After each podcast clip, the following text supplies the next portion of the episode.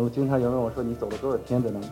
我说实际上只有三天。出出发的第一天，到达的最后一天和中间的每一天，为什么呢？中间的每一天都是像这张照片上差不多的样子。大家知道在夏天的时候是极昼的，那么二十四小时的太阳会在头顶上旋转。那么经常的有的时候会就说南极有多冷，实际上在有些时候南极的帐篷里面会达到五十摄氏度，非常的热，会热到睡不着觉，因为太烤了。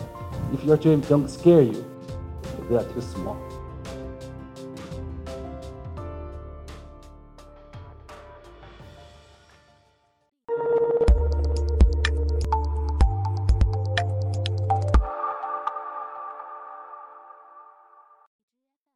我叫刘东升，冬天生的，啊，不知道是不是这个原因呢？就是我特别喜欢去冷的地方。今天呢，我给大家带来的这个个人的故事呢，是我在零九年的时候去啊南极的一段呃旅行的经历。啊，首先呢，我快速的跟大家介绍一下这个国际探险的这个对于一个呃徒步南极或北极的定义啊。呃，一般意义上，如果有人宣称说我到达了北极点或者南极点，某种意义上就是要从海岸线出发。呃，因为大家知道南极是一个大陆，呃，北极是一个海洋，但是都是要从海岸线出发。我手上指的位置，上面的位置是的出发点，下面的位置就是南极点。但是可能看到那个出发点的地方，好像是还是蓝色的一块，那个下面那是一块海冰冻在那个地方。当我们飞机降落在那个地方的时候呢，时候我们在那地方发现说，哦，这个离地方离海岸线大概还有一公里，然后我们又跳上飞机继续向前飞，又飞了一公里左右。然后飞机又降又一次降落，那那个时候我们降落在了冰冻的海洋上，然后我们决定说 OK，我们可以从这儿出发了。然后大概走了不到一个小时，然后突然之间有一个很陡的坡出现，我们知道我们啊到达了陆地。那么这个是国际探险界对于说这个南极和北极的一个定义。那么同样呢，它也有另外一个定义，就是说你是不是借助一个外界的动力？借助动力呢，就是包括摩托车呀，或者是风筝，包括狗拉雪橇。那么这都是属于借助动力的一个旅行。那么还有一个定义就是变成说你没有动力的旅行。所谓没有动力，就是完全靠自己一个人拖着所有的这个行李向前前进。这张照片里面前面这个人就是我，呃，这是我们三个人，中间的人是我，呃，左边的人是我们的向导 Eric Larson。Eric Larson 大概是这个世界上目前最了不起的向导之一。他曾经一个人在呃一个三百六十五天之内完成了。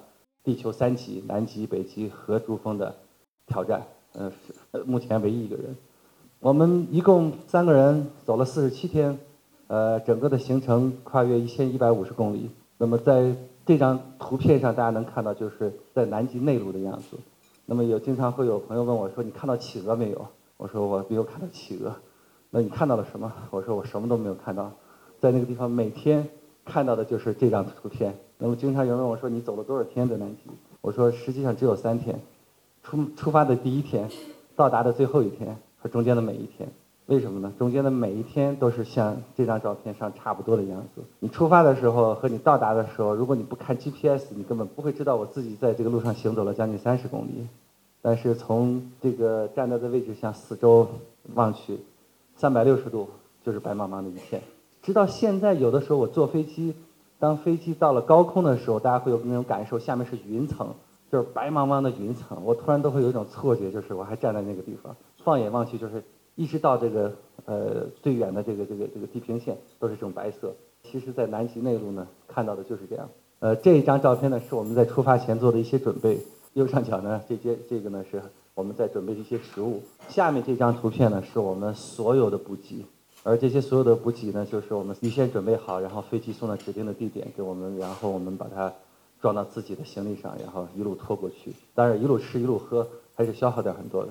南极大陆什么样子？这就是我们在这个大本营的时候，这个是我们乘坐的飞机。呃，大本营里面的样子，所有人把帐篷像这个马路一样排在那个地方，然后还在路口插了一个标识，这是第一阶、第二阶、第三阶。然后每个人门口可能还有一个门牌号码，是自己的帐篷。这张照片是我们在同行的一个巴西的一个探险家，他自自己做了这么一辆，我给他起的名字叫 Mini Cooper，看上去很像是一辆小车。他在里面把他所有的装备，这个炉子什么东西都放在里面，然后他带着这辆小车，甚至还有太阳能、无线电都在里面。他带着这辆小车一路向这个南极啊进发。这是我们在大本营出发之前的时候的准备。我们乘坐的飞机就是这架小飞机把我们送到了出发点。当这架小飞机把我们三个人放下之后就消失了。我们三个人再次看到其他人的时候是四十八天以后了。然后剩下中途只有我们三个人。讲一个小故事，有一天我们大概我我记得可能是在二十五天还是二十多天的时候，我们三个人在就像这样白茫茫的一片路上，在三个人在往前走。然后走着走着我就听到一个很奇怪的声音，就是那种你也不知道是什么，就有点就是呜呜的声音，但是也不知道是什么。因为往前走的时候谁也不会到处看。然后呢，继续往前走。然后呢，就觉得那个声音越来越大，越来越大，到我们三个人停下来，然后看。这个时候就发现有一架飞机从我们头顶上俯冲了一下，然后又呜开了过去。那么这架飞机是去南极点送补给和去照相的人的呃一一架飞机。然后我们就目送着这架飞机从我们视线里消失了。然后我们就在我们三个人在讨论说，二十分钟之后他们就到达南极点了，或者一个小时之后。呃，但是我们前面还有二十天的行程。那时候突然间觉得好遥远的行程。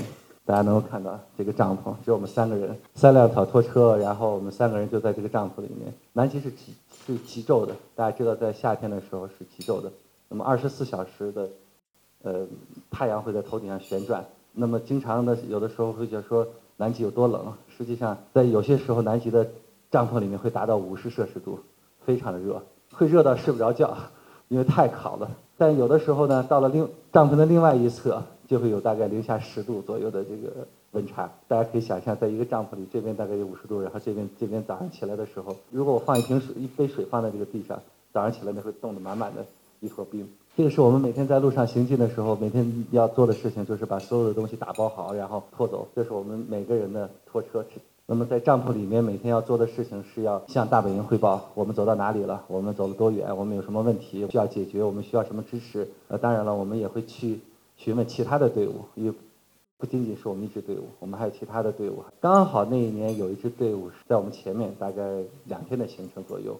然后我们每天都希望说我们能够追上他们，我们都希望能追上他们。然后我们每天都在问大本营说我们离他还有多远。我们从来没有追上他们，因为我是一月二号到达了南极点，我们很努力希望说我们能在元旦的时候到达。但是他们这个前面这支队伍在元旦的时候已经到达了南极点，呃，离南极点大概还有。八十公里左右的地方，度过了我们的新年，然后三个人非常的，呃，不是沮丧，而是觉得说，好吧，我们没有到达南极点，在新年的时候没有到达，也没有追上那些姑娘们，呃，这个是那个时候的样子，大家能够看到，在经过二十三十天的时候日晒之后，我的脸皮肤已经变得非常的黝黑了。好了，我们到达南极点了，我我的背后是这个美国的科学考察站，这个大家能够看到，这有一个水晶球。那么，全世界这个到达南极点的人都会在这个地方照一张相。这是我们回到了大本营之后呢，我们最后庆祝了一下，我们终于到达了南极点。我们是那一年唯一到达南极点的两支队伍。那么最后呢，我用这句话来这个作为一个结束语，我非常喜欢这句话，Richard Branson：“If your dream don't scare you, they are too small。”好，谢谢。